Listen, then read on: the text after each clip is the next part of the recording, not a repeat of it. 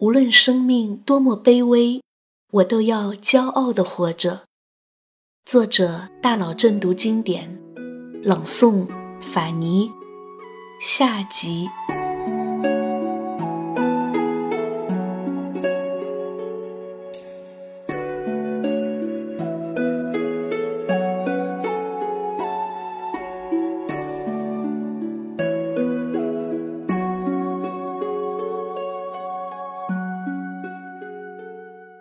如果你认为袁枚的人生目标仅仅是做一个太平世界的富贵闲人，那么你就大错特错了。袁枚最爱的是文学，是诗歌。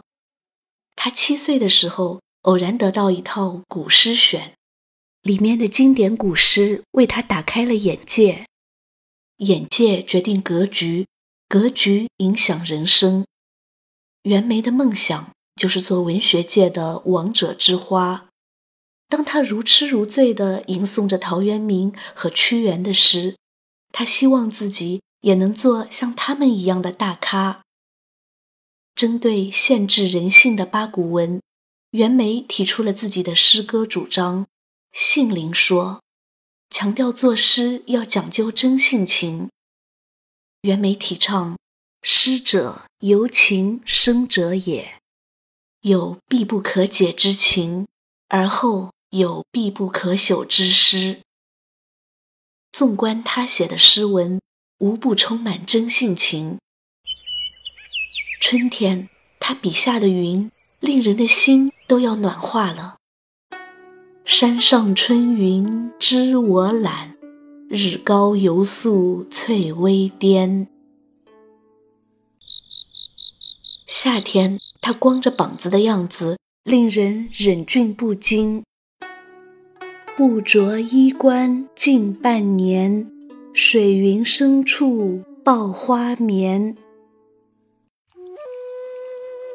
秋天，他的字里行间会透出丝丝凉意。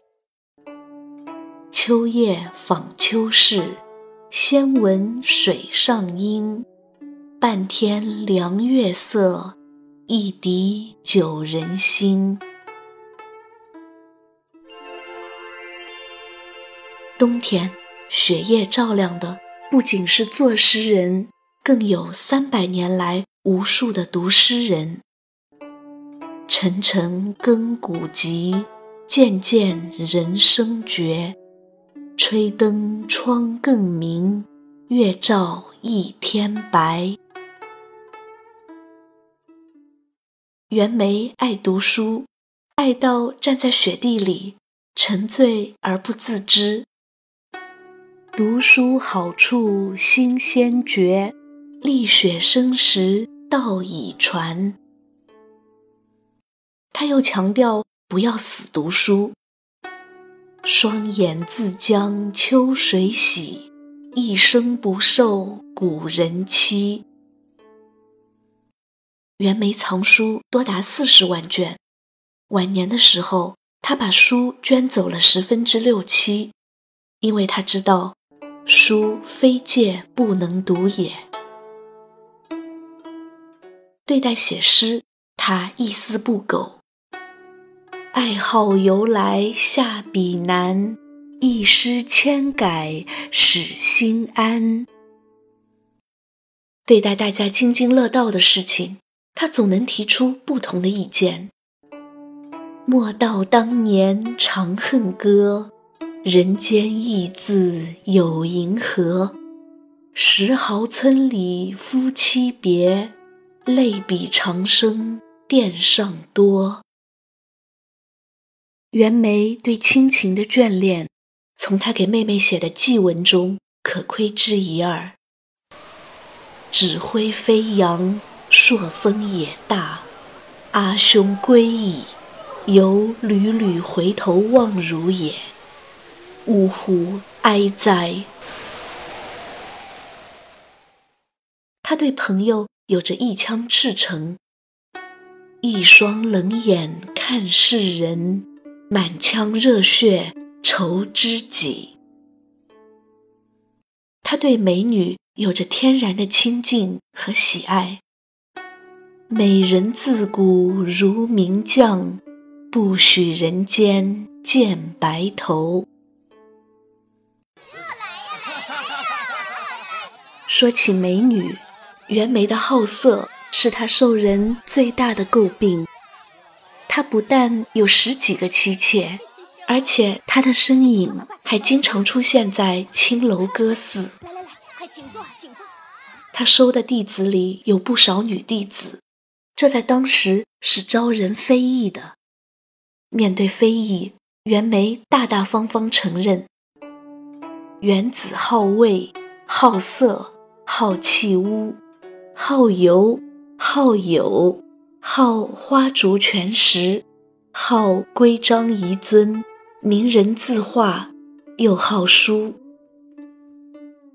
这就让大家对他的评价走了两个极端：一种骂他，说他是通天老狐，罪责鹿尾；另一种说他是真性情人也。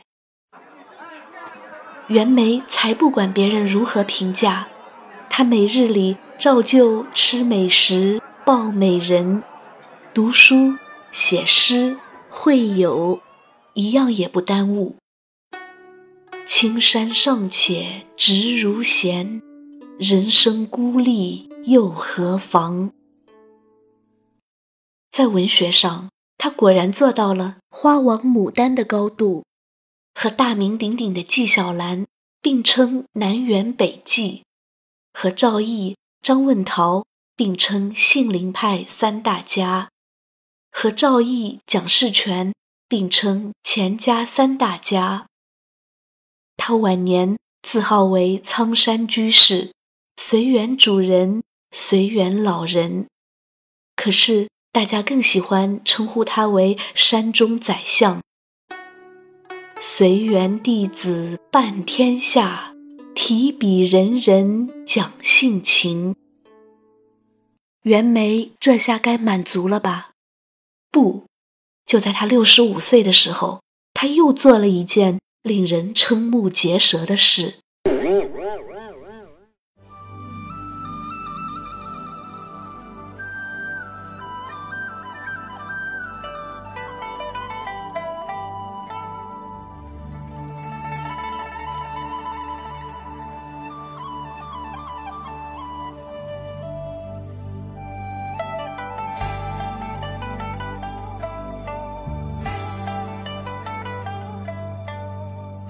袁枚决定游山玩水看世界。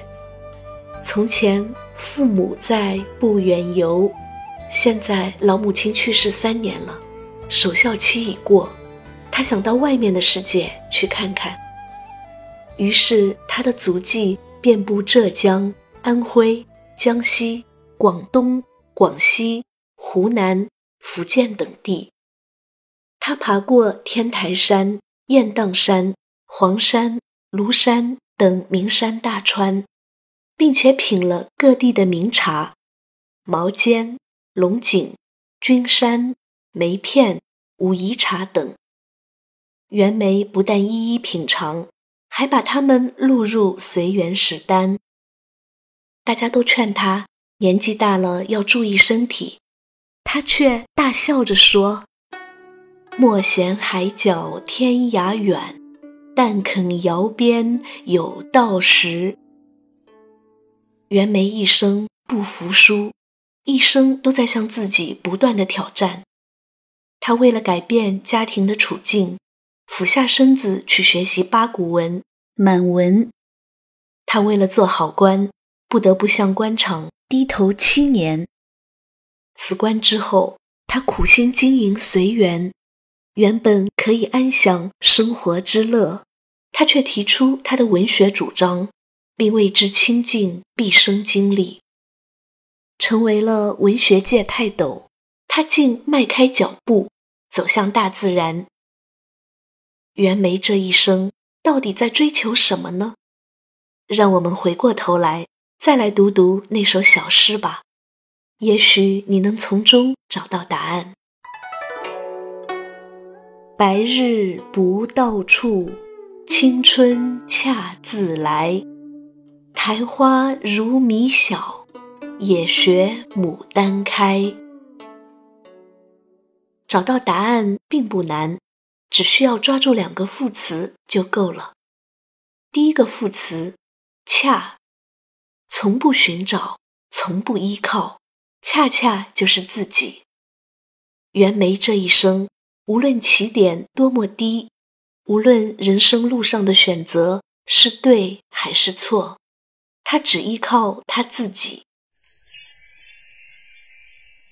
第二个副词“也”，苔花如此渺小，他的心中。却藏着一个大大的梦想，他也要像牡丹那样开花，因为牡丹是花中之王，并且小小的苔已经超越了牡丹花王。你考虑过吗？牡丹尚需人照料，而苔一直依靠的都是自己的力量。所以袁枚在这首诗中向所有人传达了一个信息。无论多么卑微的生命，活就要活出生命的骄傲，这就是袁枚所参悟的活着的意义。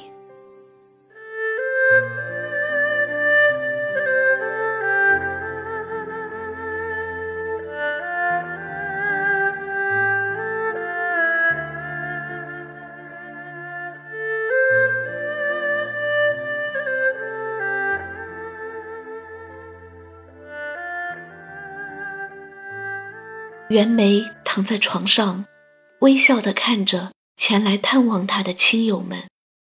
他知道他的生命即将走到尽头，往事一幕幕地从眼前划过。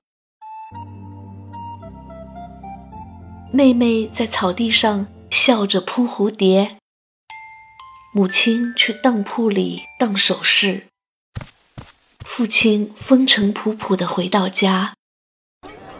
他挨家挨户的去淘米，他坐在船上投奔叔父。青山一排排的向后倒，向后倒。